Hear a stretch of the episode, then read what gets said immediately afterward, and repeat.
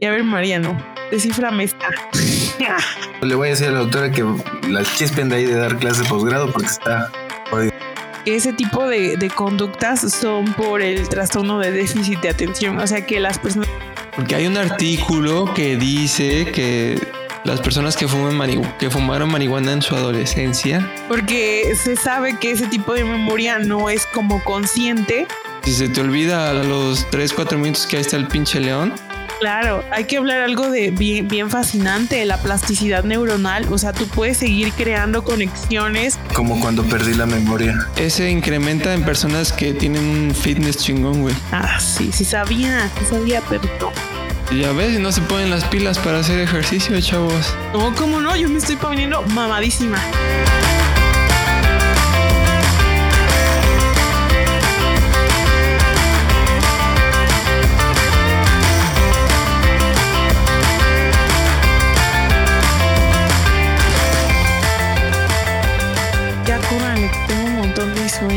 Pues empieza. Por cierto, ¿tienes la nariz tapada o qué? ¿No puedes respirar por la nariz o qué pedo? Mm. Banda, yo me comí un bombón y sentía que me faltaba la respiración. Esa cosa siempre me, me echa a perder el- la noche. es muy pesado para mí. señores. Ay, sí. Hoy, tuve una, digas. hoy tuve una pinche pesadilla bien culera, güey, que hasta grité, güey, en mi sueño. Ay, Fuerte. mi señora se espantó, güey. Así. Sí, güey, estuvo bien. Nunca había tenido un sueño tan extraño, güey. No, güey, estaba bien, bien. No sé si vieron la eh, Umbrella Academy la última temporada, No. pero se destru- estaba destruyendo el mundo, güey. Entonces todo empezaba a como a desaparecer, güey, y al final estaba en un vacío infinito cayendo así por siempre. Y ay, decía, ayuda. Entonces estuvo bien raro, me metió miedo. Y Yo también he soñado que me, que me caigo así al infinito y no, no puedo ¿Neta? dejar de caer. Sí, sí, sí. No manches, no, yo nunca he soñado esas Yo cosas. tuve una crisis nerviosa el domingo. Tuve un ¿Y pedo totote y, y me fui, amigos. Creí que ya no iba a volver. Y ¿Por desde ese día no. Espérate, ¿te fuiste en qué sentido? ¿Qué te preguaneaste o tuviste una bronca de Pues salud? no, perdí la conciencia. No de- manches. Ajá, de tanto llorar. A ver, ya, Daniel, graba esto. Estaba grabando desde hace rato. Ah, güey, esto es muy personal. Ah, bueno, perdón. No, es material que mejor sirve. puedes contarlo como neurocientífica y, y Sí, claro, claro. explicarlo Ah, a sí. alguien que le pueda ayudar. Nunca sabes. Sigue, mago, sigue, mago. No, pues yo creo que supongo que secreté, o sea, algún exceso de que habrá sido cortisol, ¿no? Pero estabas en una situación muy estresante, o sea, en el momento, o fue como una Sí. acumulación de varias cosas.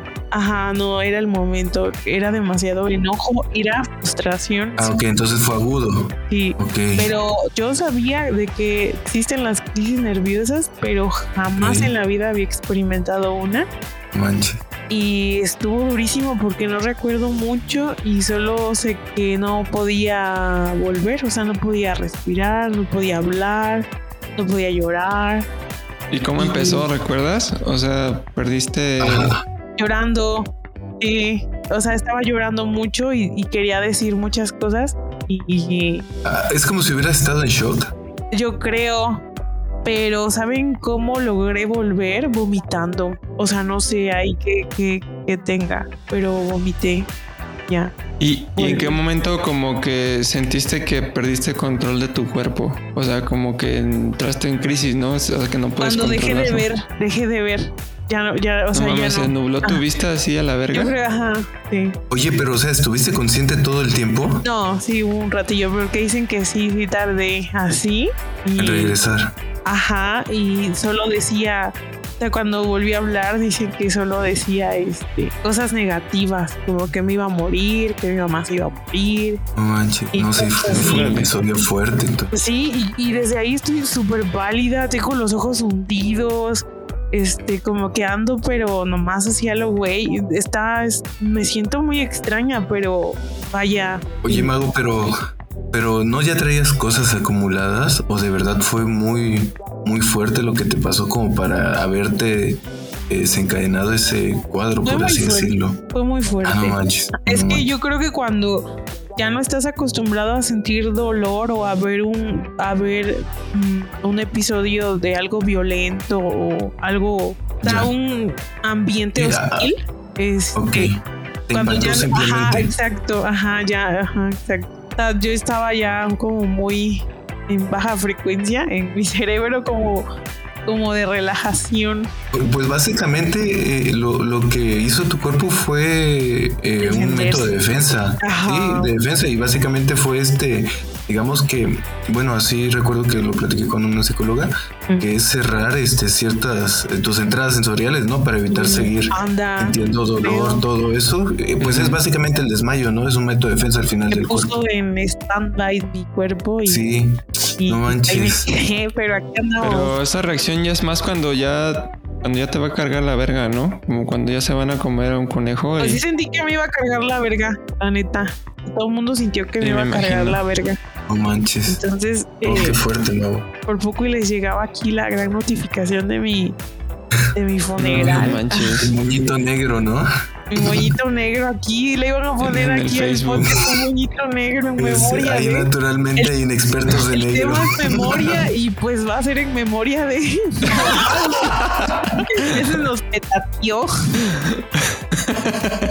Bueno, yo quiero comenzar con una bella frase del famoso escritor. ¿Cómo se Güey, le no has ni presentado el puto tema, pero bueno. Jorge Luis Borges. Es cierto. Eso ni le entiendo, la neta, porque lo, lo voy a decir si no le- A ver, Mariano, ¿tú le entiendes a esto? Te lo, Ah, lo voy a recitar ajá. con mi sí, bella a ver voz. cuál. Ah, bueno, el tema es memoria, ¿no? Ah, Ah, bueno, pues a ver. Ah. El tema es memoria. Y a ver, Mariano, desciframe A esto. ver, ah, qué naca eres. ¿Qué es lo que yo recuerdo? A ver, Mariano, Pues yo qué, yo no estoy hablando. ¿qué es lo que yo recuerdo? ¿El recuerdo original o la última vez que recordé lo que recordaba? Mm, interesante. Fuerte, profundo, Sí, sí, como una cebolla. Capas, capas de, de intensidad en estas bellas palabras. O sea, me encantó la analogía como una cebolla. Nada que ver, pero bueno. Claro. ¿De quién es claro, esa? ¿De quién es esa? De Jorge Luis. Borges. Mm. Mm, Mira, acá tengo otra de Octavio Paz. A ver. Dice, la memoria no es lo que recordamos, sino lo que nos recuerda. La memoria es un presente que nunca acaba de pasar. A perro. Bello. Neurocientífico, ¿no? Octavio Paz, A tope, a tope. famoso neurobiólogo. Ay, hoy fue lo de lo de el premio Nobel de química. Así, Eh. ese lo ganó. Sí. Ni, ¿Y no eso? tienes ni idea. No Es entendí seguro. bien qué hacen, es creo que muy orgánico o algo de estructuras y un tipo de no sé qué, pero la verdad ni, no, no vale la pena que yo toque ese tema que desconozco, pero qué inspiración, qué bello, qué, qué bello es aprender. Bueno, pues vamos a hablar de la memoria y este, pues primero hay que, pues, ¿qué es la memoria? A ver, ¿Qué es la memoria, chavos? ¿Qué es? Porque es un tema ¿No muy ibas a complicado. decir que íbamos así como a hablar en tres partes? No, verga, Sí, dilo después. así. No, sí, dilo, que vamos a tratar de explicar así de manera muy general qué es la memoria y sin abarcar todo porque es muy extenso. Luego vamos a... Mira, banda, el pedo es así. Primero Mago dijo, vamos a hacer epigenética. Entonces dijimos, no, sí, a huevo Y ahí epigenética. los ves estudiando como locos epigenética. Luego Mago dijo, no, a la verga, esto es- está muy complicado. Vamos a ver memoria, porque memoria es lo más simple del pinche mundo, ¿no? Entonces ahora vamos a hablar de memoria, que es un pinche tema que da como para 20 mil episodios y vamos a tratar de meterlo en 40, 40 minutos. minutos. Éale. Pero pues primero que, tenemos que empezar porque es la memoria. O sea, todos sabemos que es la memoria, ¿no? Así. Yo creo que sería bueno que, que Mago nos diga, ya que ella propuso el tema, ¿qué es la memoria, Mago? Por favor, ilústranos. Sí, por favor. Claro que sí, compañeros. Em, la memoria es un proceso que nos permite codificar, almacenar información y esto es por medio de la asociación. Bello, ¿no? Bello. Pero ah, la verdad es que sí es un Hermoso. tema complicado. La verdad sí me metí en un problema muy grande al tratar de hablar de algo que justo en estos momentos no puedo recuperar. Lo que estudié se me está olvidando. Em, pero eh, de manera eh, pues muy general esa es la definición. Hay muchos tipos de memoria eh, que nuestro cerebro tiene la capacidad de, de, mm, recuperar o según el contexto en el que estemos, la situación en la que Y todo el mundo lo ha escuchado de ellos, ¿no? La memoria de largo y corto plazo. Mm, Corto la plazo. memoria de trabajo, eh, La memoria espacial. semántica. ¿La memoria espacial es del espacio exterior o cómo? ¿Sí? Y todo lo relacionado con Por tu ejemplo, saber, saber manejar qué tipo de memoria sería. Manejar, vaya. De trabajo. y memoria de a largo plazo implícita o no declarativa. Porque no requiere conciencia, pero sí requiere un conocimiento previo. Pero Sí, implícita es como que no, no estás poniendo atención mientras lo Anda. haces, ¿no? Ya es algo Ujú. mecánico. Y por ejemplo, el condicionamiento pavloviano, que ustedes como biólogos seguramente se saben súper bien qué tipo de, de memoria sería. Caray. Ah, pues es eh, episódica, ¿no? Yo Es diría. asociativa. ¿no? Porque, a ver, cu- cuéntenos cómo era el Ah. condicionamiento de Pavlov. Pues básicamente el condicionamiento de Pavlov era eh, hacer sonar una campana antes de que el perro, este, antes de que les sirvieran de comer. Entonces lo que hacía el, eh, era un experimento o una, eh, un experimento que se repetía constantemente. Y ya cada vez de que él sonaba la campana, el perro asociaba que ya le iban a dar de comer y empezaba a, a salivar, que era lo que Pablo eh, recuperaba, ¿no? Entonces ahí... Todo mal explicado. Ay, ya, cállate, como si tuviéramos explicado. muchísimo tiempo para, para estar explicando un tema tan complejo. Eso quiere decir que Mariano no está recuperando de manera correcta la información que previamente aprendimos en nuestra clase de neurobiología de la conducta. Efectivamente, y eso se llama interferencia de la memoria. Wow, muy, muy listo. Pero, o sea, estamos, estamos hablando del condicionamiento porque pues, es un tipo de memoria, ¿no? Asociativa. Sí. Pero no es Otro- no, también otro- no es un tipo de aprendizaje, más bien el condicionamiento. Pues es que así se da la memoria. Bueno, hay que La memoria surge a través del aprendizaje. Bueno, hay que recalcar bien que memoria y aprendizaje no son como tal lo mismo, pero pues ahí van juntos y Sí. es complejo, es complejo, la verdad. Pero Sí. ahorita estamos como, como que tratando de enfocarnos en, en memoria, ¿no? Pero que va implícito pues el, el aprendizaje. Así es. Bueno, ¿cómo creen que creamos una memoria? ¿Qué es lo que pasa en nuestro cerebro? ¿Cómo, cómo se da? Así como lo preguntas es complicado porque no todo se guarda en la memoria, güey. O sea, tú no recuerdas lo que pasó en todos tus días. Ah, Ajá, de qué depende que algo se guarde en la memoria o no. Y en cuál de las memorias. Del valor afectivo Bueno, siempre, o sea, eso es una. eh, o la carga afectiva de esa experiencia. Esa es una. Eh, Eso es, eh, eso es principalmente, porque obviamente el, re- el- el, eh, nuestra mente, nuestro cuerpo eh, va a otorgarle una mayor equivalencia afectiva a eh, eventos o episodios que eh, tengan un mayor impacto en nuestras vidas, porque hay eventos neutrales que pues obviamente el cerebro va simplemente a olvidar. Entonces, no les- la pregunta base, la pregunta base sería ¿por qué algunos hechos se recuerdan y otros no? ¿No? Antes de decir cómo se da esto de, de- de recordar o de memorizar o algo así, sería porque algunas cosas sí se recuerdan y otras no. ¿Por qué? A ver. Pues, Pues Mariano ya dijo Sí, pues es que la respuesta más sencilla es por el impacto que tienen en su momento. El, ajá, sí. yo también encontré que el, el principal como factor que determina si vamos a recordar o no una cosa es qué tanto para nosotros vale, qué tanto nos importa, vaya, qué Así tanto, qué tanto, qué tanta emoción le, le tenemos a ese, a ese gran momento. Y por ejemplo, am, ¿qué cosas normalmente recordamos o qué cosas normalmente olvidamos? Como estaba diciendo el Dani. Por ejemplo, ¿ustedes recuerdan su primer beso? Ellos sí. ¿Sí lo Sí. recuerdas? Yo A ver, también. ¿dónde fue? A ver, diga dónde fue. El primer beso fue en mi casa. Perdón, papi. No manches, neta. Qué asco. Órale. ¿Pero era tu novio o qué pedo? Pues éramos unos. ¿Cuántos años tenías para empezar? payates. Ay, no. 20 ay, no. años, ¿no? Fue ayer. A ver, no, bueno, ya si lo quieren poner más, este, Más detallado. Más mayor, más mayor. Tu primera vez también la recuerdan. Sí, Así a también. detalle, a detalle. Sí, también. Eh, Es que justamente ahí está entrando el impacto que, es- que mencionabas. La valencia O sea, emocional, ¿no? Como dicen los pensadores, que tanto nos impactó en nuestro corazón, en nuestro hipotálamo. Y les digo algo, momento. mi primera vez no fue nada agradable. Hijos, mano. La mía fue muy bonita, la mía fue bellísima. Ah, sí, no, pues ahí está. La de Mago dice que fue chido. La, la mía no, es más, no, no, simplemente no, no fue muy agradable. No, la mía tampoco. Ah, porque sí sabían que también tenemos episodios de falsa memoria. Eh, cuando, Ah, sí. Porque Eh, un- me imagino que es donde entra la distorsión. Ah, exacto. O sea, recuperar información Sí, claro, que ya claro. tenemos almacenada a largo plazo. No es como de que la traes exactamente como pasó, según el contexto en el que estés en el presente.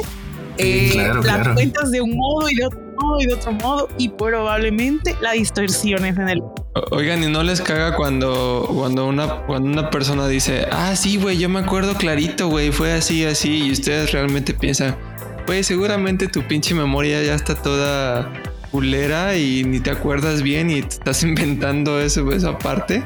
Sí, no, no, es que en realidad deberías de, de conocer a la persona. Porque yo, yo conozco a, a personas que a la vida tienen una memoria cañona y que se acuerdan de las cosas como fueron. Entonces, Uh, qué bueno yo- que tocaste ese tema, güey.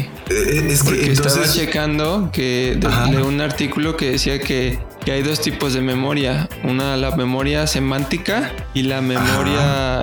ah, no me acuerdo cómo se llama. Ajá, sí, memoria episódica, que son los que recuerdan un montón de, de detalles. ajá, Y, los y los que tienen memoria semántica nada más recuerdan como los hechos, como pasó esto y esto y esto.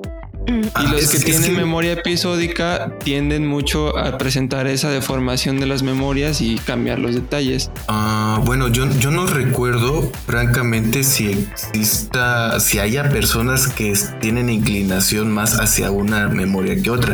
Yo recuerdo, y también obviamente por lo que estuve investigando, la semántica hace referencia a hechos muy generales.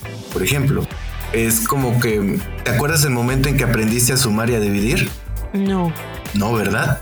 Pero es algo muy general que en algún momento lo aprendiste a hacer. Pero en la episódica ya entra más la parte de, de tu primer beso, tu primera vez. O sea, en la episódica se presenta más atención al contexto, dónde estabas, con quién estabas, cómo era el día, incluso hasta qué ropa podrías haber traído. Pero ¿a ¿no? poco tú, tú recuerdas todos esos detalles de tu primer beso?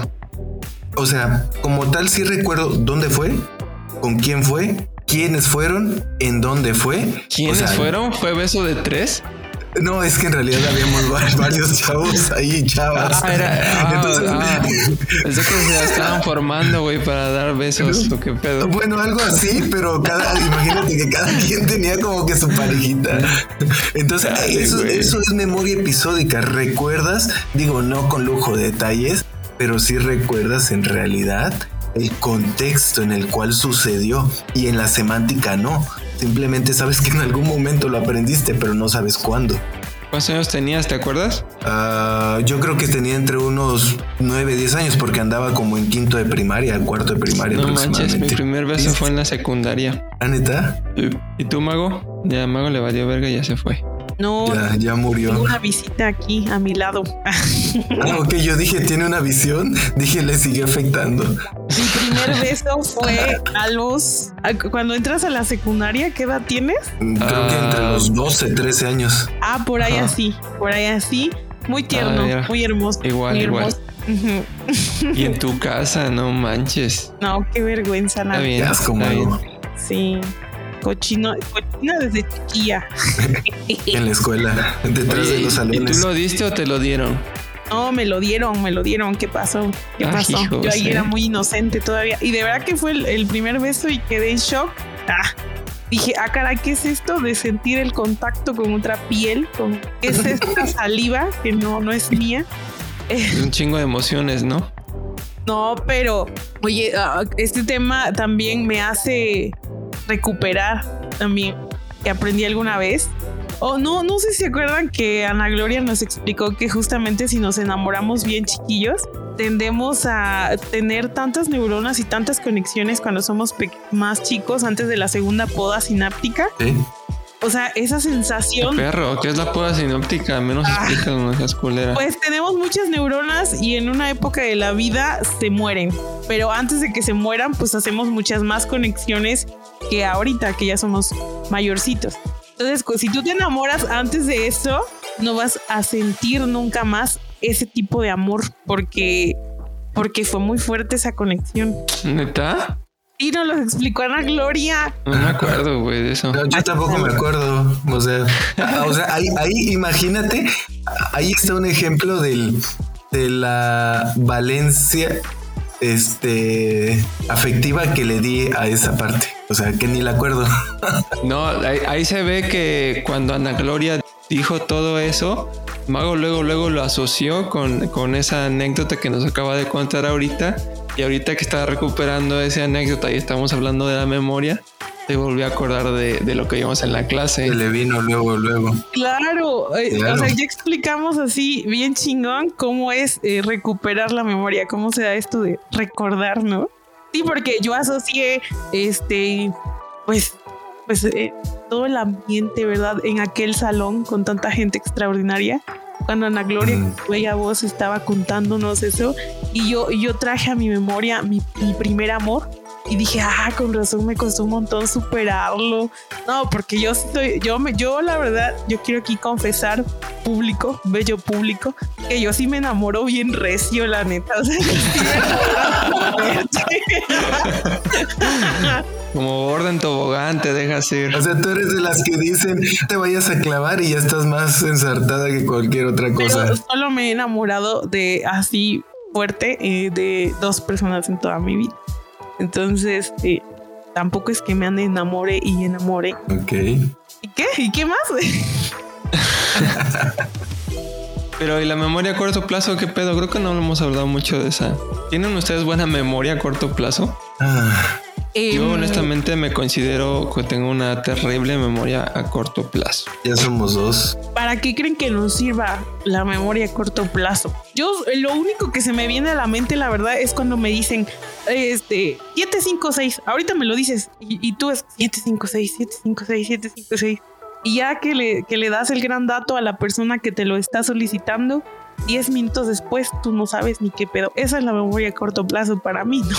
Sí, pero también tiene como cierta capacidad, ¿no? O sea, la puedes entrenar, pero generalmente tienes como cierta capacidad. Porque ahorita dijiste tres números, ¿no? 7, 1, 3, creo. 7, 5, 6. 7, 5, 6, chavo. No me acuerdo ah, qué número dije. Sí, eso fue lo que dijo, 7, 5, 6. Bueno, 7, 5, 6. Pero si te digo 756 24, a lo mejor te acuerdas, ¿no? Pero si digo 7, 756 24, 32, 42, 15, ya no te vas a acordar de todos. No, no, no, no, pero por ejemplo, cuando se convierte en una memoria a largo plazo, por ejemplo, la CURP. La CURP pero ¿cuál es el fin? A ver, Mago, a ver, Mago, te quiero hacer una pregunta a ti.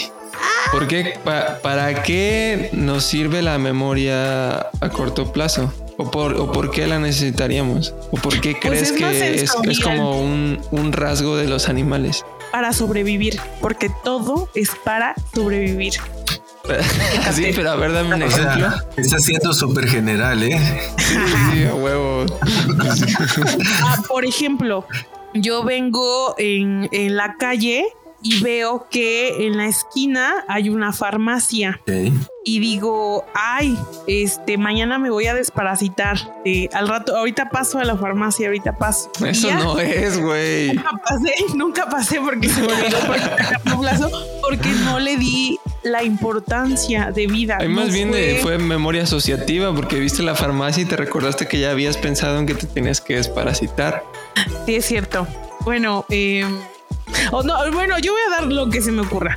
por ejemplo, el otro día vi uno que decía, este... Todo mal hecho, pero lo va a decir. vi, vi, un, vi un letrero por, por donde pasó mi autobús que decía CrossFit, llama al 270 y no sé qué, y bla, bla, bla. Y yo dije, ah, y me, me, aprendí el, o sea, me repetí el número unas tres veces y dije, ahorita, ahorita, ahorita lo copio, ahorita llamo porque es CrossFit, ¿no?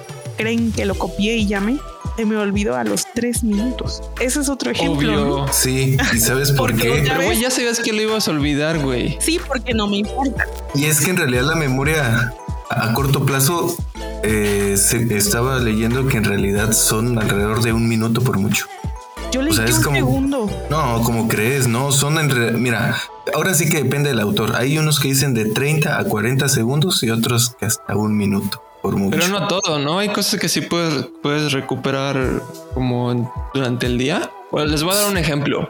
Ajá. Yo tengo una técnica que hago muy frecuentemente con mis cosas, en la que cuando yo veo mi cartera, recuerdo, digo, hasta mi cartera es como, es algo importante y está en el buró, ¿no? Entonces ya sigo mi día y después digo, necesito mi cartera. Entonces me quedo quieto un rato y trato de recordar dónde la vi, dónde la vi, dónde la vi. Y lo recuerdo, güey. O sea, obviamente al siguiente día ya no voy a recordar dónde verga estaba la cartera antes, ¿no? Pero yo tengo como esa técnica, no sé ustedes. ¿No tendrás trastorno de déficit de atención? No, porque es como una técnica que llevo practicando mucho tiempo en la que cosas importantes como celular, llaves, audífonos eh, y la cartera. Y como no soy de esas personas que dice, ay, la voy a poner aquí donde siempre la pongo para que no la pierda. No, yo a la verga, donde esté. Es como, ¿a dónde fue la última vez que la vi? Y por ejemplo, ahorita, hace rato, hace como tres horas que regresé de la calle, tenía la cartera ahí en la maleta y la vi y dije, ok, ya sé que está en la maleta. Y ya la guardé y sé que está en la maleta. ¿Ustedes no tienen una técnica así similar? Yo siento que yo manejo ese tipo de, de información como memoria a largo plazo implícita, porque se sabe que ese tipo de memoria no es como consciente y como ya es algo que día tras día tras día siempre es igual, yo, al menos yo siempre sé que esas cosas siempre están en un mismo lugar y que de hecho ni las tengo que mover porque están dentro de la mochila. Entonces ya no me preocupa, o sea, ya no, ya no gasto tiempo o consciente en, en, recordar dónde están esas cosas, porque yo creo que lo manejo de esa forma. No, es que yo, sabes, yo hacía eso, güey, y, y, muchas veces fallaba, güey. Y yo, a vergas, yo, según yo estaba en mochila y no estaba, güey. Entonces por eso cambié de técnica. Fíjate que a mí me pasa algo curioso. Eh, yo siempre ando perdiendo la cartera, pero no es porque la deje donde quiera, es en realidad porque la guardo, pero a los 5, 2, 3 minutos no tengo idea de dónde la dejé. Pero no es porque esté tirada, es porque la guardé exactamente en un lugar, pero siempre me pasa que lo olvido, siempre me pasa que olvido dónde la guardé. Eh, no sé esa parte si es porque simplemente no me interesa mi cartera y por eso olvido rápidamente yo creo que sí, todo lo que no podremos, podemos recordar así bien de nuestro día a día es porque no le prestamos la atención debida. Debida, ok. Pero por ejemplo, ¿qué es súper importante para ustedes? Así eh, que tenga un valor emocional y que aparte sea un, un estímulo que, que los entretenga, que los divierta, que los sorprenda y que no se les pueda olvidar. Yo, por ejemplo, la neta, mi celular, ese siempre sé dónde está porque pues me entretengo con él, eh, lo, lo, necesito, lo... Digamos que es más importante que otras cosas, ¿no? Ah, exacto. Por eso es que sabes dónde está. Mira, se me puede olvidar ponerme agua todos los días de lonche, pero mi celular no se me olvida la, la mera verdad.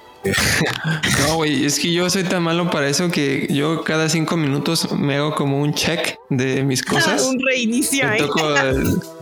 no, me hago un check, me toco, me toco las nalgas para ver si está mi cartera, las bolsas de adelante, celular, eh, llaves.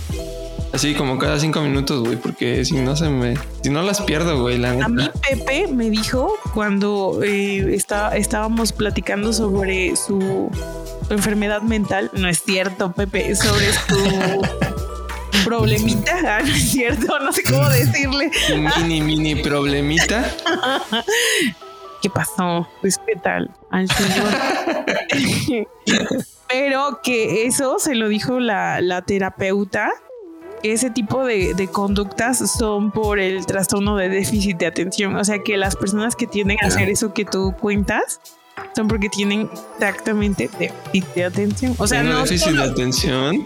pues yo, mira, de dos años de convivir contigo, mmm, probablemente ahí. Yo siento que la mayoría de no, la mayoría de cosas de, de, la vida en general no te importan. O sea, no les das ese valor, no se te hacen novedosas, no te sorprenden, no te llaman la atención, no tienes ningún vínculo emocional con esas cosas y te valen hay muy pocas cosas que yo creo que a ti te importan que, que, tienes aquí y recuerdas y evocas. Por ejemplo, no sé, tus hobbies o películas o... No, pero como que, dices que, que, no le encuentro emoción, pero que al parecer a tu forma de ver sí debería como prestarle emoción. Mm, pues recuerdo que luego teníamos pláticas entre amigos de que, ¿y tú qué opinas? No, y ya cada uno sacaba ahí sus grandes anécdotas, su gran opinión. Y tú dices, pues no sé, güey, lo que quieran.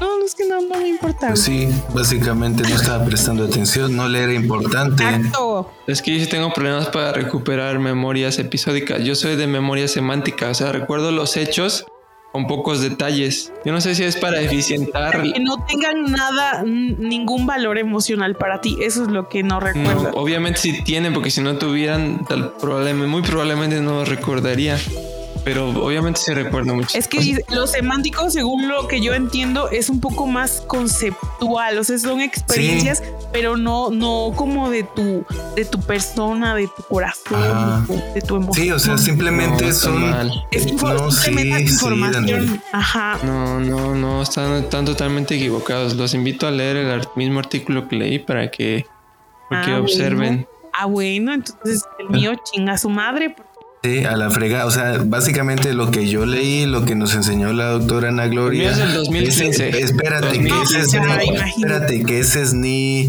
Este, entonces valió madres. A la fregada. Ok, entonces le voy a decir a la doctora que la chispen de ahí de dar clases de posgrado porque está se van descubriendo nuevas cosas, güey. Se van descubriendo nuevas cosas. No, yo, yo no digo que no se descubra, pero mmm, bueno, sería cuestión de leer y de ver que no estés interpretando mal las cosas. Bueno, sí. No, pero es importante mencionar que eh, probablemente tengas una falla en el funcionamiento de tu hipocampo. Bueno. Te dijo de manera elegante, estás jodido, vato. a lo mejor yo controlo de manera eficiente mis emociones, como diría Mariano. ¿No te drogaste antes de tu segunda poda sináptica? ¿Un exceso ahí de, no, de barbitúricos? No. no, no, no. Ah, bueno. No. Que hay un artículo que dice que las personas que, fuman que fumaron marihuana en su adolescencia durante tres, bueno, en este caso era más o menos tres años que fumaban diario, tenían su hipocampo todo lisito y tenían un chingo de problemas para después en sus años 20 recordar, recordar a largo plazo.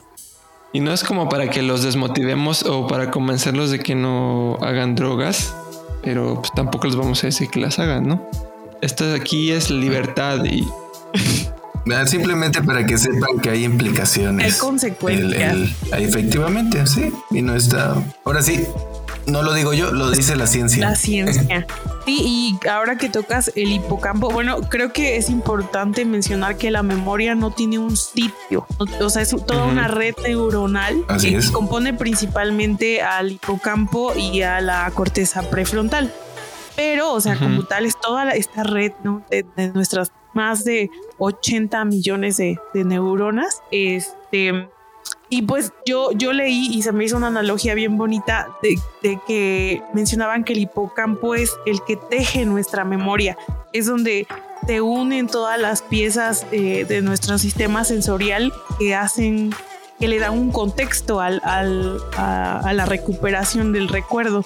Entonces está súper bonito que pues ahí es donde se va a asociar qué tocaste, cómo, qué olí. Es la integración. ¿no?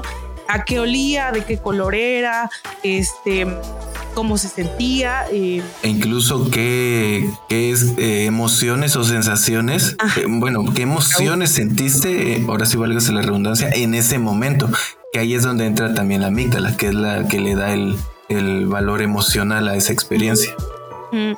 Y bueno, hay una enfermedad muy famosa que se llama Alzheimer, eh, en donde pues se afecta como tal la, memoria, la capacidad de recordar y se da principalmente en el hipocampo.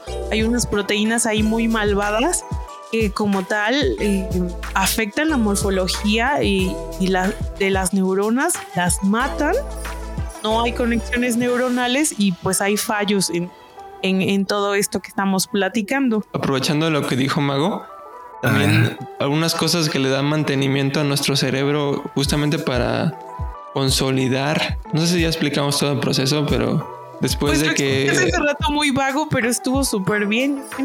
Bueno, pues cuando se guardan nuestras memorias en un proceso que llamamos como codificación y luego consolidación, que ya se guardan ahí para siempre, así como sellados y... Sí, como en el disco duro. cerebro, y este, es una madre que se llama microglia, que son las que le dan mantenimiento al cerebro mientras, echamos, mientras dormimos, porque por si no lo saben, dormir es de las cosas más importantes y las personas que no duermen bien y que tienen problemas de insomnio o pendejadas del sueño, tienen eh, un factor de riesgo muy grande de, tener este, estas enfermedades relacionadas a la demencia y pérdida de memoria como el Alzheimer.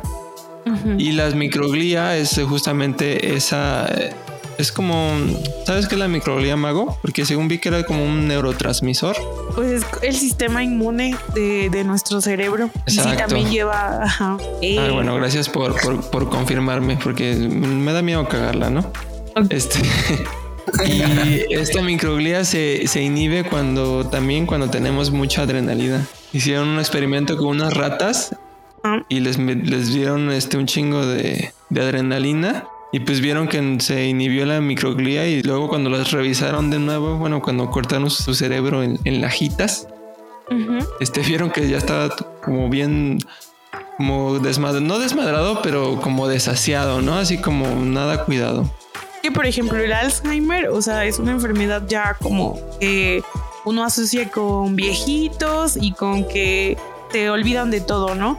Y Anteriormente se creía que solo era causado por un par de proteínas que afectaban como tal, eh, pues como tal así la neurona, la, recubrían así feo, pero ahorita que sacas ese tema, hay más factores que afectan el funcionamiento del cerebro. Por ejemplo, la activación de la microglía del sistema inmune.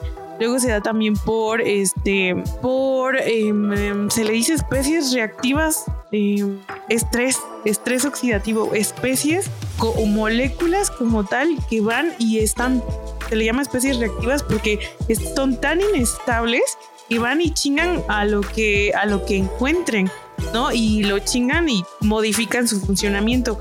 Pero aparte, yo leí que, por ejemplo, cuando ya no llega suficiente glucosa al cerebro, puede también causar este, problemas con la memoria.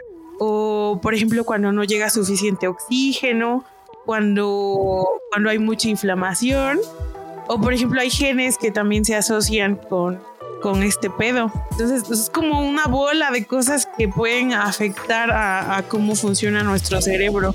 O sea que es multifactorial, porque fíjate que eh, justamente ahorita que lo comentabas, eh, últimamente ha estado saliendo a partir de este año, creo que tal, vez a mediados del año pasado, el Alzheimer se ha relacionado también con problemas vocales, con infecciones, con alguna, con, pues básicamente con descuido, ¿no? Pero ¿por qué? ¿Cómo la relacionan? O sea, ¿cuál es la relación? Mira, te seré franco. Son de esas notas que tú ves, que no las lees, que las guardas en Facebook y dices, ah, las voy a guardar después para leerlas. Hasta el día de hoy, eh, la verdad es que no la he leído. Pero ahorita me acordé justamente porque salió, porque salió el tema. por la inflamación, ¿no? Y por lo que, por el ejemplo que dio el mm. Dani de lo de la activación de la microglia. Sí, porque fíjate que también las personas que, no sé si ustedes han, bueno, las personas adultas generalmente a cierta edad empiezan a tomar como estos antiácidos para el estómago, porque ya saben que la panza ya no aguanta el, picante. Y al tomar este antiácidos cuando comemos no podemos procesar o digerir también una vitamina y por no tener los ácidos tan potentes como deberíamos de tenerlos no la podemos asimilar correctamente y por eso también presentan problemas de demencia. Ah, o sea que tiene relación con nuestro sistema digestivo. Ajá, porque es una vitamina. Pero ahorita, ahorita si quieres sigue hablando y te, te digo cuál. O sea que hay un montón, en general hay un montón de cosas que pueden causar que, que tengamos problemas para, para recordar a la edad que sea, por lo que veo. Vitamina B12. Mm, ¿Y esa para qué sirve? Mm. No mames, ¿cómo no la conoces? La vitamina B12. ¿Tiene otro nombre? Ah, sí, cianobalamina. Ah, no, pues Creo que es más conocida como vitamina B12. Vitamina B12, sí. ¿Para qué sirve? Este, pues no sé, güey, pero si no la tienes, puedes causar demencia, daño neurológico y anemia. O sea, no sé para qué la necesitas. O sea, Wikipedia dice que, que la vitamina B12 es un nutriente que ayuda a mantener la salud de las neuronas y la sangre y que contribuye a la formación del ácido desoxirribonucleico, es decir, ADN. Ahora, qué fuerte. Ah, ¿verdad? así que, banda, queremos estar bien de la memoria, consumir vitamina B12. Después de todo esto tan, tan disperso. Nomás estamos escupiendo así. recuerdo esto y luego el otro. Este, estamos evocando, estamos evocando. A ver, hay varios tipos de memoria, así como colores y sabores. Bueno, no tanto, ¿no? Y algunos nos funcionan mejor unos tipos y a otros otros, ¿no? Y eso no quiere decir que tengamos trastornos o, o alguna enfermedad mental, sino que quizás sea las variaciones individuales. Contexto, ¿no? Ahora sí que dependiendo del contexto, qué tanto nos importe, qué tanto nos sorprenda, eh, qué tanto nos guste, etcétera, ¿no? O sea, depende de qué el estímulo qué tan chido sea. Qué, qué cosas pueden afectar nuestra capacidad de, de recordar, pues enfermedades como el Alzheimer y Ah, y algo que mencionó Dani, muy importante, es lo del sueño, lo de no dormir bien. Yo, bueno, siempre había escuchado que, que uno duerme para recuperar energía, ¿no? Pues yo dije, pues me reinicio cada que quedo inconsciente y pues resulta que no, que lo de la energía es, creo que hasta gastas más o ni recuperas, o sea, mínimo el sueño es básicamente para consolidar toda la información de nuestro día a día. Y eso está, eso, creo que es súper importante de, saber, ¿no? A mí me gustaría brindarles otra perspectiva. De la memoria y todo eso. O sea, creo que, o al menos yo así lo veo, siempre es importante verla, ver todo desde un punto de vista evolutivo, porque nada tiene sentido en la biología no es a la luz de la evolución. Qué bello. Frases inmortales. Y por la memoria, tanto a corto como a largo plazo, bueno, la de corto plazo, que le pregunté a Mago y no supo. Pues obviamente yo les pongo un ejemplo más claro y a lo mejor más, más no sé, intuitivo. Pero imagínate la, la sabana africana y esta es una cebra y ves a un pinche león ahí de repente si se te olvida a los 3, 4 minutos que ahí está el pinche león, pues ya te cargó la chingada, ¿no? Entonces para eso es importante la memoria a corto plazo. Y la memoria a largo plazo es más como para saber, ¿no? Pues eh, si voy a este lugar, ya sé que hay comida, ¿no? Si voy a este otro lugar a esta hora, sé que no hay leones. O en esta época del año hay frutas, ¿no? Todo tiene que ver, como dijo Mago, con sobrevivir, ¿no? Pero tienen como cierto chiste. De hecho, ahorita que comentas lo de la cebra y el león, eh, justamente esa supervivencia ocurre también por algo. Del, 100% que hay de encuentros entre depredadores y presas, solo el 14 y el 20% terminan con la presa muerta. Este, ¿Y qué es lo que pasa? El, este, el 86, el 80% es justamente donde entra la experiencia, donde entra el aprendizaje y donde en este caso este, las cebras, este, mm, los, leopardos, que luego los leones tienden a matar mucho a sus crías eh, por competencia, eh, básicamente aprenden a evitar lo que tú decías. ¿En qué horario están más activos mis depredadores? En ese horario no voy a estar activo. ¿En qué lugar están más activos mis depredadores? En ese lugar no voy a ir e incluso en ese horario y en ese lugar no voy a ir. Y obviamente esto ellos lo van adquiriendo por dos cosas. Uno, pues que es la experiencia propia, el hecho de no morir, pues es como que una palomita decir, ok, ya vi que por aquí no voy a pasar y mucho menos esta hora. Y la otra cuestión, pues es el aprendizaje, que le llaman aprendizaje cultural, ¿no? Que es básicamente aprender de la experiencia de, los demás. Y justo lo que decía Mariano, de que las emociones fuertes es lo que más recuerdas. Y pues justamente en, ese proceso de sobrevivir y que te encontraste con un depredador y a lo mejor te salvaste así de puro churro de que te chingara ese depredador, pues todas esas emociones de miedo, de nervios y todo eso hace que se quede grabado en tu memoria y cada vez que a lo mejor eh, pases, por ejemplo, si te asaltaron en, algún sitio, cada vez que ah, regreses a ese sitio, vas a recordar esas emociones y esas sensaciones. porque luego, luego ese recuerdo. Porque tu cerebro de, de volada te está diciendo, verga, aquí te puede pasar algo malo. O sea, no te hace recordar todo eso para que evite. Siempre que se consolide, entonces a ver, no sé si estoy bien. Siempre que se consolide, entonces ya es aprendizaje. O sea, una memoria que ya es a largo plazo, que se consolide y que tú puedas recuperar cuando la necesites, ya es aprendizaje. A ver, Mago, el tema es memoria. No empieces, ah, por pues que no, pero, pero fíjate que sí es buena pregunta y la neta sí, sí puso a pensar. Es que también recuerda que hay aprendizaje mmm, que es como que entra dentro del. No, no, no, no, no, no, no. Es que, como tú bien decías, el aprendizaje está muy relacionado con la memoria. Ahí digamos que un aprendizaje, no sé cómo llamarlo, de aquel que hace que aprendes ahora sí que inconscientemente, ¿no? Y el otro que es algo que tú estás constantemente ahí como que repitiendo repitiendo efectivamente, ¿no? Obviamente aquí lo del un depredador o un asalto es algo que pues no fue algo que buscaste, ¿no? Que fue que lo aprendiste simplemente pues no sé si llamarlo implícitamente, pero que fue tan fuerte el evento que automáticamente tu amígdala y toda la integración que se realiza en el hipocampo te hizo que se quedara como tal o tuviera un impacto tan fuerte que básicamente llegar a un proceso de consolidación, este, no sé, tal vez más rápido. Sí, el de las emociones, ¿no? Me imagino que claro, claro. por las es que según sus ejemplos, o sea, según sus ejemplos de que el depredador iba así y que luego ya no pasa por ahí y que luego corre más rápido, no, no recuerdo. Eh, pues todo es asociación, ¿no? O sea, los animales tienen la capacidad de, asociar, varios estímulos y entonces mm, em, no volver o cambiar o modificar su conducta, vaya, porque ya, ya aprendieron, ¿no? Sí, de hecho, eso que tú aprendiste, eh, por ejemplo, de esa presa que pasó en algún sitio donde percibió algún rastro de su depredador y se lo llegó a topar, esa información eh, posteriormente le sirve para cuando esa presa se encuentre en lugares similares, que como tal no haya tenido en ese momento experiencias, pero que le permiten contextualizar una experiencia previa. Eso se le llama generalización de la memoria.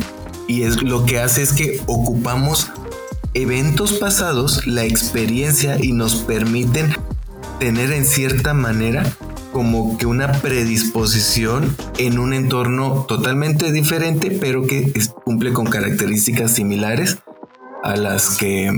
Da pistas, ¿no? La memoria. O, sea, es, por ejemplo, yo pasé por un callejón donde me asaltaron, ¿sale? Bueno, en, ahora sí que este, en la rebo, ¿no? por así decirlo.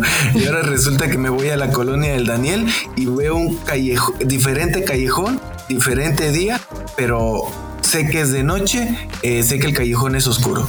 Como yo ya tuve una experiencia en un escenario similar, automáticamente yo sé que me puede pasar algo similar. A eso me refiero con una generalización de la memoria. No sé si me di a entender. Sí, sí, sí. sí. Por eso, pero digo, te, da pistas, ¿no? Porque realmente tú sabes que ahí no te ha pasado nada aún. Ajá, pero basado en, lo, en tu experiencia, simplemente dices, aquí me puede pasar algo similar. Por aquí no paso. Exactamente.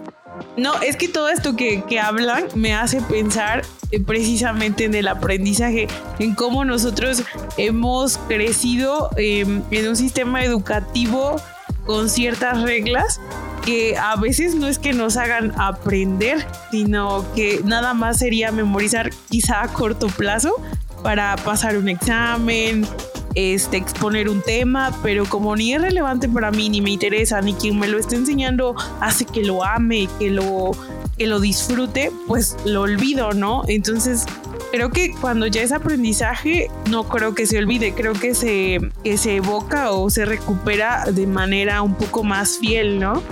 Pero, o sea, me hace pensar en cómo hemos estado aprendiendo y si a lo mejor eh, existen métodos para aprender de manera mucho más entusiasta, de manera más asociativa, con juegos, con, no sé, dinámicas que hagan que nos interesen las cosas que a veces debemos aprender, no sé, en nuestra formación académica, este, o en los niños, por ejemplo, cómo educan a, bebecillos.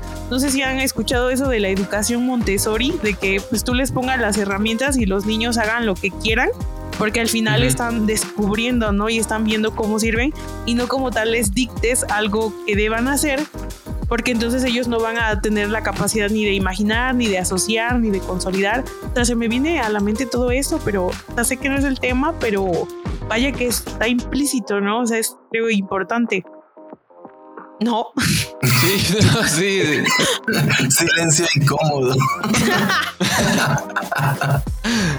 Es que, es que iba a decir algo, pero como te seguiste derecho con otro güey, mi memoria a corto plazo. ya me, ya me acordé que iba a decir que yo siempre me imagino la memoria como un camino en el bosque. No sé si han visto los caminos en el bosque, pero hay unos caminos que están muy repasados y que ya ni crece vegetación ahí y que los identificas claramente, ¿no? Y hay otros caminos que no la gente no los recorre tanto y apenas si se ven, ¿no? O se van viendo menos o casi casi ya ni existen. Entonces cada vez que tú evocas un recuerdo que lo recuperas, este, estás como caminando por esa vereda. Entre más veces lo, lo, traigas de vuelta o lo ocupes, pues más impregnado va, a quedar en, en, tu cerebro porque es algo que necesitas, ¿no? Y en cambio los, los recuerdos que ya no ocupas, como decías tú, las clases esas tediosas y aburridas se van se van perdiendo, ¿no? Como como en intensamente. exactamente. mis ojos lloran por ti y borra cómo sacar la raíz cuadrada. Es que exactamente así sí, o sea, solo guarda lo, importante. Pero, pero Daniel, justamente tú decías algo ahí y que es, es donde entra también la distorsión de la memoria, que decía Mago. O sea, a veces estás tan recuerde y recuerde y recuerde que dentro de ese procedimiento puede haber una distorsión de la memoria. ¿Y qué quiere decir?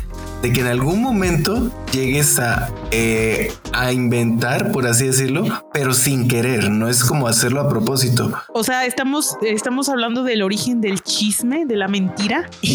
algo así, Sí, efectivamente, sí, sí, sí, sí. ¿Saben por qué es importante el chisme evolutivamente? Pues para sobrevivir es que todo es para pues sobrevivir, la para pero sí, pero ¿cómo, güey? ¿Cómo beneficiaba o, por qué? Bueno, eso es, eso es otro tema, ¿no? Para que no pasara por tal lado, que no se juntaran con fulanito. Pues inventas algo malo del otro, de tu vecino, le dices, le dices a tu vecino este, oye, este se rompió tu, te robó tu, tu mural ahí te lo grafiqueó. Sí, pues sí, simplemente dices, no, pues ya me cae mal ese vato. Pues vas, lo matas y te quedas con su comida. Claro, súper pues hablo de cuando éramos este, cavernícolas, en la época de las cavernas. bueno, es que también creo que hay que entender que la memoria son células, ¿no? Son, son cosas que son tan sensibles que en cualquier momento, o sea, que es una memoria, güey. O sea, son unas pinches células que hacen como una conexión acá así en conjunto, güey. Y, eso, es, tu pinche memoria, güey. Es toda una red, ¿no? Que, sí, básicamente sí. Que saca chispa, vaya. Sí, o sea, un pinche electricidad ahí en, unas cuantas neuronas, que es como el caminito que les digo. Unos cuantos millones. Eso es toda tu memoria, güey. Eso es todo tu ser, güey. Porque no somos nada si no tenemos memoria. Claro, hay que hablar algo de bien, bien fascinante, la plasticidad neuronal. O sea, tú puedes seguir creando Ah, conexiones y memorias y adquiriendo más conocimiento y entonces crece, crece tu bosque, crecen tus Si caminos. te cuidas también, güey. Ah, Tomamos claro. vitamina B12. Apenas leí un, un artículo, güey, que las personas que hacen ejercicio Ajá, mejoran su recuperación de memoria, güey. O sea, tienen Ah. muchísimo menos problemas en recordar cosas, güey. Mejoran sus capacidades de ¿y por memoria. qué crees que sea? Yo lo dije hace rato. Por la oxigenación del cerebro. Exacto, por la Pues oxigenación sí, del estás cerebro. aumentando tu capacidad. No, güey, aquí te voy a decir, es que es multifactorial, güey, no nada más es la oxigenación. ah, pues Bueno, ahí está. pero es- Tienen un Pues es mayor de- incremento del fac- factor neurotrópico eh, derivado del cerebro. BDNF, factor BDNF. de neurotrófico derivado del cerebro, ese es de crecimiento. Mm. Ese incrementa en personas que tienen un fitness chingón, güey. Ah, sí, sí sabía, sí sabía, perrito. Ya ves, y no se ponen las pilas para hacer ejercicio, chavos. No, cómo no, yo me estoy poniendo mamadísima. Yo también. Ya tengo mis grandes pesas de 3 kilos. A perrilla. A pirrilla. Es que es un tema muy extenso, güey. Y, y divagamos, neta, pero- No queríamos como tampoco como explicarles el proceso del, de la memoria, Y güey. borra cosas que se explicaron. Neurobiológico, por favor. Porque iba a ser muy tedioso y la neta dijimos, no, pues qué hueva, mejor vamos a hablar de cosas chidas. Y pues empezamos a hablar de todas esas cosas, ¿no? Como cuando perdí la memoria. Ah, faltó ese, que Mariano Sí, perdió la Mariano. memoria. Sí, Oye, Mariano, cuéntanos cómo perdiste tu memoria. Bueno, yo Ay, recuerdo, sí. mira, voy a evocar ese recuerdo. Con la con distorsión de la memoria, por favor. Bueno, no, o sea, no me voy a inventar cosas, nada más voy a decir lo que recuerdo. Que un día llegaste y nos que contaste estás que, inventando. Que jugaste fútbol y te dieron un madrazo, te, dieron un madrazo jugando fútbol y perdiste la memoria y estaba tu esposa contigo y gritó y te llevó al hospital y, y básicamente eso es lo único que recuerdo. Sí. Eh, sí, sí, estamos jugando fútbol. Ya sabes, hay cada vato que es Y le dijiste naco Eh, sí, sí, efectivamente. Le, le- perdóneme, sé que sonará un poco clasista. Es la palabra que a veces ocupo Tú siempre para fuiste clasista tra- y eres tratar clasista. de entender a actitudes que no, que no logro comprender y soberbio. O sea, estamos jugando fútbol. Recuerdo que era una semifinal. Eh, hasta eso, y digo recuerdo porque eh, me invitaron y me dijeron que era semifinal. La cuestión es que íbamos ganando. Y según un video, eh, me dieron un golpe por atrás. Y el balón ni siquiera estaba conmigo. Estaba creo que por eh, media cancha. Pero ya saben los vatos que no, no saben o no entienden que es un deporte. Eh, no recuerdo en realidad cómo fue el golpe. Es más, ni siquiera recuerdo cómo llegué. ¿Y cómo no los quieres contar si, no lo- si ni los recuperas bien, la neta? Espérate, porque les voy a contar lo que les, los que me comentó mi esposa. O sea, Puede estar básicamente sesgado, ¿eh? Puede estar sesgado por el vínculo emocional ahí que se tiene, ¿verdad? coincido totalmente. Lo, lo único que sé es que hay una evidencia videográfica que puede constat que constata Advertencia. Este recuerdo puede estar desviado, distorsionado. distorsionado. Ya la cuestión es que eh, me platica mi esposa que me quedé tirado en el suelo. Me levanté, nunca estuve inconsciente. eh, que incluso salí corriendo a la calle y que casi me atropellan. Yo no recuerdo nada de ese evento, solo el único recuerdo que tengo es que me levanté a las 3 de la mañana en el ISTE y lo primero que digo es dónde carajos estoy. y ahí me doy cuenta, sí, te lo juro, hay como un, una laguna mental, un vacío mental desde las 7 de la noche hasta las 3 de la mañana. Pero te. me dice- ¿Cómo que saliste corriendo a la calle, güey? Sí, o sea, así de, lo- huevos como loco. Sí, porque estaba inconsciente, estaba este, no tenía idea de, de qué carajos, de dónde estaba, de qué carajos me había pasado. Estabas en piloto La automático. adrenalina, fue su adrenalina, ¿no? Sí, sí, sí, estaba en piloto automático. Es más, dicen que llegué al hospital, eso sí, nunca me, me desmayé ni nada, todo el tiempo estuve hablando, cuerdo, si así lo queremos ver. Este, pero no recuerdo nada desde las 7 hasta las 3 de la madrugada. No tengo idea Pero de qué tienen carajos pasó. conocimiento de cómo se bloqueó esa, esa, esa codificación de la memoria de Mariano que tuvo. Pues yo he escuchado que eventos súper adversos, el mismo, o sea, como mecanismo de, de ¿De defensa, los, los Lo omite. bloquea, lo suprime, ¿no? ¿O no, no te lo paró? Sí, eh, sí. Este, ya después, eh, me, me- sí me, Echó un gallo antes del partido. me, me eché un gallo. No, no, no, no. Recuerdo que, este, no recuerdo yo, me platicó mi esposa que este, ya el médico le dieron, no recuerdo qué medicina fue para que desinflamara el cerebro. Yo creo que eso también ahí dentro de todo ese relajo hizo que me durmiera. Pero francamente yo no recuerdo Porque nada. precisamente y hemos estado platicando de que la memoria no tiene como tal un sitio, es- una asociación, es una red neuronal entre que el hipocampo y que la amígdala y que la corteza. Pues es que te pudiste haber golpeado pues por ahí, pero pues como está en todos Me lados, pues como que a lo mejor ahí la transmisión de la señal, perdiste señal, manix, o algo Es así. como cuando se va la luz, ¿no? Así. Se te Como los que pierden toda su memoria, ¿no? Por un golpe. Ajá. Es- ¿Eso cómo ocurrirá? Eso sí me da curiosidad. Yo creo que ha de estar asociado al hipocampo, ¿no? Mm, Pero, o sea, que te sacuden todos los neurotransmisores y se mueven del lugar y valió chetos. ¿O qué pedo? O te hacen un reset. Porque tu cerebro está ahí, ¿no? Tampoco es como que lo haya metido en una licuadora, güey. Y te lo volvieron a Es que poner, se güey. acuerdan que hace rato dijimos que en el hipocampo es como donde se, La se integración. integra Ah, la que todo, o sea, teje, lo de los Sí, estímulos sensoriales. Entonces a lo mejor pues sí puedas integrar dos, pero si te faltan otros dos, pues ya, valiste. todo, se ajá. interrumpe, ¿no? Por eso, por eso yo leí un artículo, de hecho, donde los pacientes, se da mucho que los pacientes con Alzheimer tienden a crear memorias falsas, porque como ya no recuerdan, como ya no puede, su hipocampo ya no sirve para asociar todo y, y evocar lo que sí les pasó, pues nada más asocian cosas como medio familiares o que los hagan sentir bien o mal.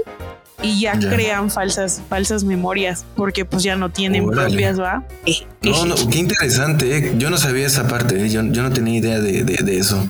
Y el- les pasé el artículo, vaya, qué bueno que lo qué cool.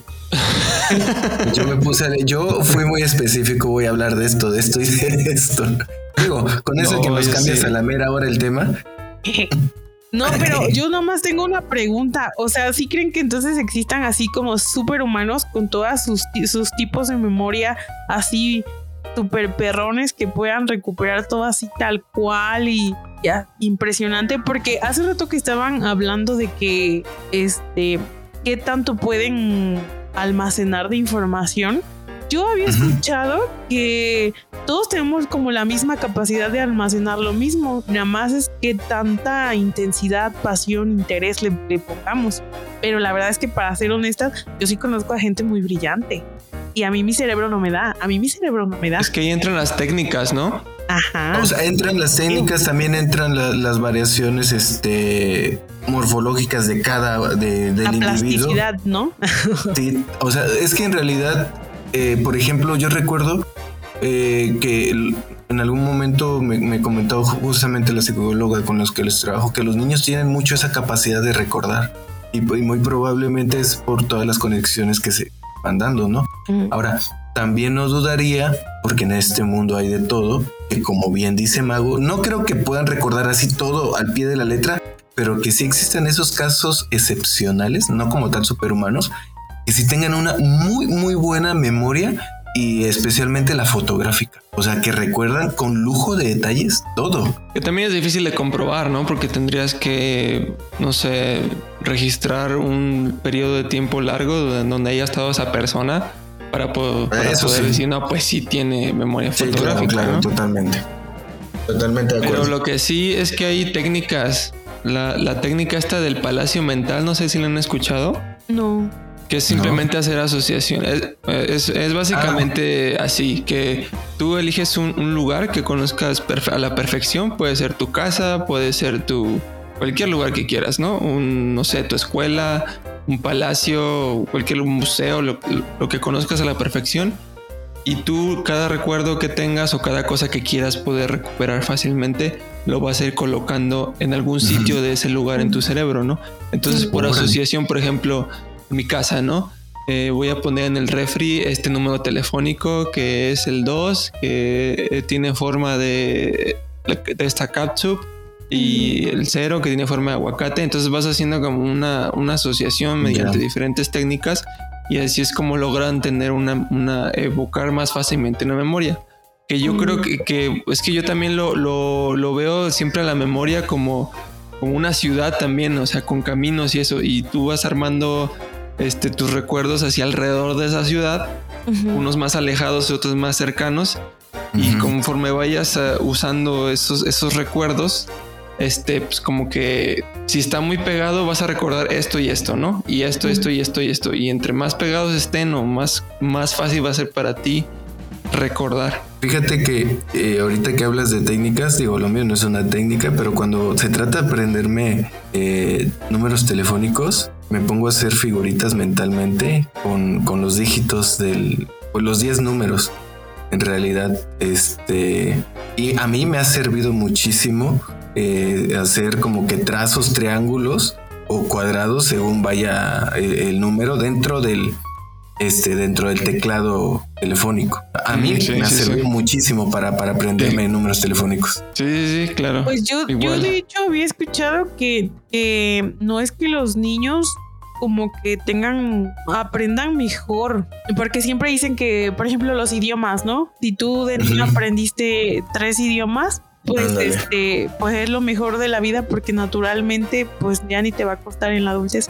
Pero Ah, ah, escuché de otro podcast que se llama Mandarax, que a mí me gusta mucho, que los niños le prestan, o sea, tienen más capacidad, por así decirlo, porque no tienen tantas cosas en que pensar. O sea, nosotros ya, ya tenemos que como que dividir nuestro cerebro y organizarlo, esto, esto, esto, esto y un montón de cosas. Y el niño pues no está preocupado por la renta ni porque pues lo vayan a saltar, el callejón, mm. etcétera. Entonces, esas cosas. No, pero también tiene que ver con la corteza prefrontal, creo que hay una relación con la poda sináptica, ¿no? Ajá, con cuántas neuronas tengan conectando en, ese momento, ¿no? Sí, porque como tú mencionaste, el hipocampo y la corteza prefrontal están muy relacionados con, con, la memoria. Ajá, es que creo que depende de muchas cosas, pero yo eh, leí algo que se me hizo muy lindo, que mm, lo primero que un, que un mamífero quiere hacer es aprender. a y, o, sea, al nacer, por ejemplo, los recién nacidos eh, humanitos, eh, lo pero ya saben, ¿no? Ya saben mamar. No, pero el primer vínculo que hacen es eh, es con las es emocional. El olor, ¿no? Creo. Mira, no, el ejemplo así, el ejemplo fue bien lindo, porque solo decían que los bebés, las niñas, a las 36 horas de nacidas, pueden ver a los ojos a su a su papá o a su mamá, o sea, a su progenitor, y crear ahí un, un vínculo es ya una emoción. Algo similar. Aprenden a ser felices. Es como, ah, este güey, yo lo conozco, tú eres mío, yo soy tuyo, te amo. O sea, pero. ¿De verdad crees eso? no, a o sea, a las 36 horas, ellos, ellos, las niñas, al menos, porque los, los niños creo que tardan aprox 50 horas en crear un, un. Saben que al mirar a los ojos a alguien pueden asociarlo, o sea, porque no pueden hablar, no pueden decir, oye, te amo, ni no saben qué pedo con las emociones ah, todavía, no, nada. Entonces, tu primer vínculo es con la mirada. Y eso pues es aprender. Entonces estás diciendo que si una, un recién nacido a sus 50 horas ve al carnicero, va a pensar que es su papá y ya lo... No, pero va a crear un, vínculo con él. O sea, ajá, va a decir, ajá, ¿no? Pero si no, no que los niños no pueden formar memorias hasta los dos años y medio. Pero yo no, yo no digo que como tal sea una memoria, porque precisamente estoy diciendo que tus demás sentidos, pues como que están bien pendejos todavía. ¿Es memoria o no? Pero utilizan los recursos que tienen para, para identificar cosas, para decir, ah, este me va a cuidar. Pero sí sería una memoria, ¿no? Porque pues trata de una asociación al final de cuentas. yo la neta lo escuché que decían instintivo y yo dije, es que si digo instinto, estos me van a, me van a pegar. Entonces no, no por yo sé que, o sea, los, los, los niños y ciertos mamíferos, ciertas especies tienen comportamiento, bueno, comportamientos innatos, ¿no? Es como una algo que ya viene tatuado, o es que no sé cómo decirlo. Tatuado. Ya, viene en su en su ADN. Ya su Sí, sí sería, ¿no? Su ADN. Ya viene Pero es- es una memoria. Pero Porque es una acuerdan- memoria. Ah, es que se acuerdan que la doctora Ana Laura, o- ajá, Ana Laura, nos explicó del aprendizaje No, innato. Laura. Laura Teresa. ah, Laura. Sí, Laura, El- sí. Laura. Del innato y del adaptativo, ¿no? Sería el innato. Sí, pero lo que yo, lo- lo- mi pregunta es si el innato es algo que no requiere de un aprendizaje previo. Exacto. ¿El Ajá, innato? ¿Pero es una memoria o qué es? Sí, no necesita un aprendizaje previo. Pues no, Como los niños cuando nacen saben mamar. Nadie le enseñó a no, mamar. sí, es que el aprendizaje Ese vínculo con el cuidador por medio de los ojos sí sería innato. es innato. Y yo, yo sí Ya, creo ya, que los genes. ¿Pero es una memoria? ¿Cuenta como memoria? No, no, porque es innato. Yo digo que sí. Yo- pero no, o sea, ¿Cómo? como es aprendizaje innato y aprendizaje adapta- adaptativo, pues implica memoria, ¿no? Pues sí, ¿no? Pero es que el innato, pero es que el innato, como lo dice la definición, no requiere de aprendizaje. Entonces, el aprendizaje forma las memorias. Y como en este no hay un aprendizaje, entonces no podría considerarse como memoria. No, estás bien mal. ¿Cómo el aprendizaje forma las memorias si hay memoria a corto plazo y no aprendes? O sea, se te borra.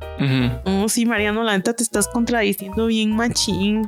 Porque yo sí me acuerdo de todo lo que aquí estamos diciendo previamente. Pues, no, no, no, no, no, no, o sea, no, o sea, lo que estoy comentando justamente, porque sí, a- a- antes de cuando tú sacaste el tema, ahorita, ahorita, ahorita yo había dicho otra cosa, pero después te dije que viéndolo bien, si, si es innato, no requeriría de, no sería memoria, eso es a lo que O me sea, estoy refiriendo. Es innato no requiere repetición y aprendizaje, o sea, memoria a largo plazo, porque es innato. Si es un comportamiento que se dispara así de forma innata, ah, con un estímulo, o sea, entonces que quiere decir no que habías asociado, porque no, No, no es no memoria. tenido una experiencia previa. no es Pero hay memoria. algunas neuronas, ¿no? Hay algunas neuronas que las está, que las está encendiendo, o sea, ese estímulo Ajá. las está encendiendo. Mis genes, algunas proteínas asociadas a este, pues estos. Básicamente sería una memoria, ¿no? Ajá, yo, yo opino igual que tú.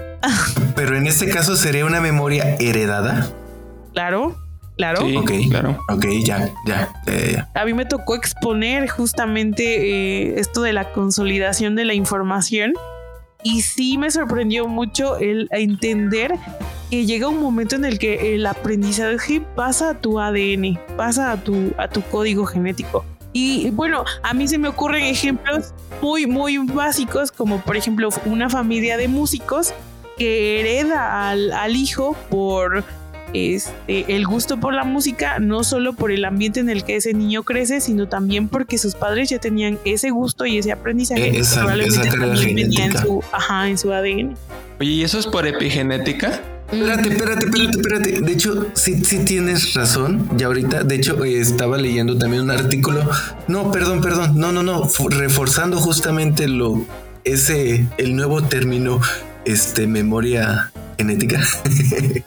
este, eh, estaba leyendo un artículo sobre las migraciones en venados. Este, y justamente ahí mencionaban eso que esas migraciones o las rutas de migración como tal pueden ser heredadas eh, genéticamente. Es cierto, sí, ya, ya, ya me acordé y tiene coherencia con, con lo que tú mencionabas ahorita. Gracias por darnos la razón, Mariana. Sí, ¿No? no, sí, me, no, no, ya ¿Y eso sabes. será ya por epigenética?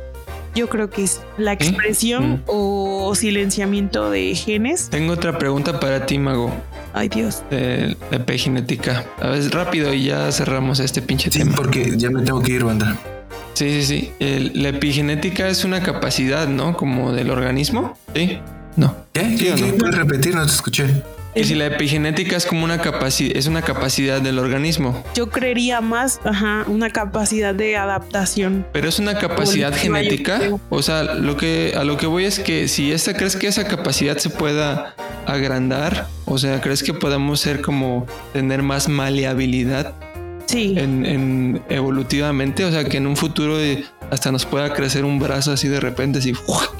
Sí, yo creo Digo, que sí, ¿sí? Y eso va de la mano con lo que ya conocemos de la evolución, ¿no? Y de cómo ha sido continua. No creo que haya parado ya con nosotros. De hecho, el próximo tema es evolución. Ay, qué fuerte. Bueno, pues ya vamos a cerrar este tema. Pues nada, qué tema tan complejo. O sea, qué, qué difícil recuperar información y hablar sobre ello. Pero qué bonito también tratar de descifrar cómo funcionan nuestros cerebros, ¿no? Y, y eh, o sea, mediante anécdotas ver de que, ah, canijo, sí funciona así, ah, sí se codifica, sí se recupera, o no sé. A mí se me hace algo muy impresionante y muy interesante que a lo mejor no, no sabemos como tal, ah, ¿cómo decirlo?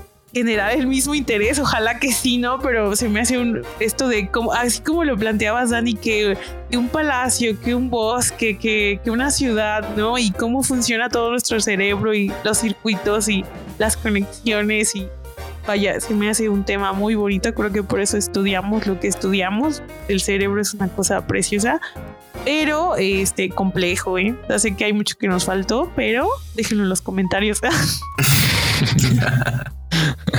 ya. Bueno, pues mi conclusión sería que, al igual que Mago, es un tema súper complejo que tiene como para dar como para miles de cosas. Y lo que más me impresiona de la memoria es que son células, ¿no? O sea, nada más son células ahí que están pegadas unas con otras y y hacen como conexiones eléctricas y esas son tus memorias y, eh, y esas memorias eres tú porque si a mí me borran la memoria ahorita ya no sería yo simplemente sería otra persona no eres eres simplemente lo, lo que recuerdas. Entonces creo que es importante cuidar también nuestro, nuestras memorias, nuestros cerebros, hacer e-, ejercicio frecuentemente, este, y estar informado, ¿no? Sobre las, las cosas que nos afectan negativamente, como las drogas o otro tipo, otro tipo de, de cosas, como no dormir, y ser conscientes de toda esa información estar actualizados y pues si ya van a ser drogas porque la curiosidad es parte de la, del humano háganlo lo más tarde posible. Y pues ya creo que eso es todo. No sé por qué me fijé mucho en lo de las drogas, pero nada más un consejo. No, pues estás súper chido, la neta. Demasiado.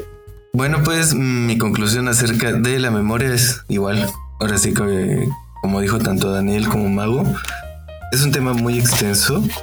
Eh, a mí, de hecho, es uno de los temas que me gusta mucho explorar en la vida silvestre, eh, que, no tocamos mucho aquí, pero que a mí me, sorprende cómo los animales son capaces de, aprender de, sus pues de todas sus experiencias y son capaces de, tomar decisiones en ambientes hostiles o que, les, conlleven como tal a, tomar decisiones rápidas. Eh, una de las cosas que me gusta también mucho la memoria es la, la parte afectiva, ¿no? Y la parte del interés cómo la predisposición que podemos tener hacia, ciertos temas van a hacer que podamos recordar eh, e incluso almacenar más fácilmente tal vez eh, determinadas ideas, determinados momentos. Y pues obviamente aquello que no nos interese pues seguramente eh, será muy, muy rápidamente borrado pues dentro de nuestro disco duro, ¿no? Es ahora sí, como decía Anel, ese conjunto de células que están haciendo cortocircuito a cada segundo. Qué bonito, qué bonito terminaron. bueno, banda, pues hasta aquí este capítulo que está muy extenso ya. La neta, yo creo que va a salir muy largo. No, edítale, este tipo de cosas. No mames, güey. Pues sí, pero ¿qué tanto le puedo quitar? ¿20 minutos, güey? O sea, ¿media hora? No, yo vi que los primeros 16 minutos no, no pendejeamos. Ah, sí, sí, por eso, por eso digo como. Demasiado. ahí veo. Ay, bueno, gracias por escucharnos. Eh, nos vemos en el siguiente capítulo que va a ser sobre evolución. Es un tema que yo propuse y tengo tiempo que lo quiero decir. Y pues agárrense porque va a estar chido. Fíjense. Dale, le vamos a dar con todo, ¿Eh? Dale, cuídense. Bye bye. Adiós.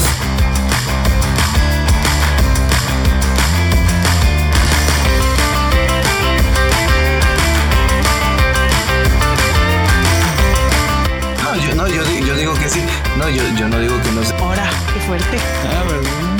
Así que, banda, queremos estar bien de la memoria, consumir vitamina B12.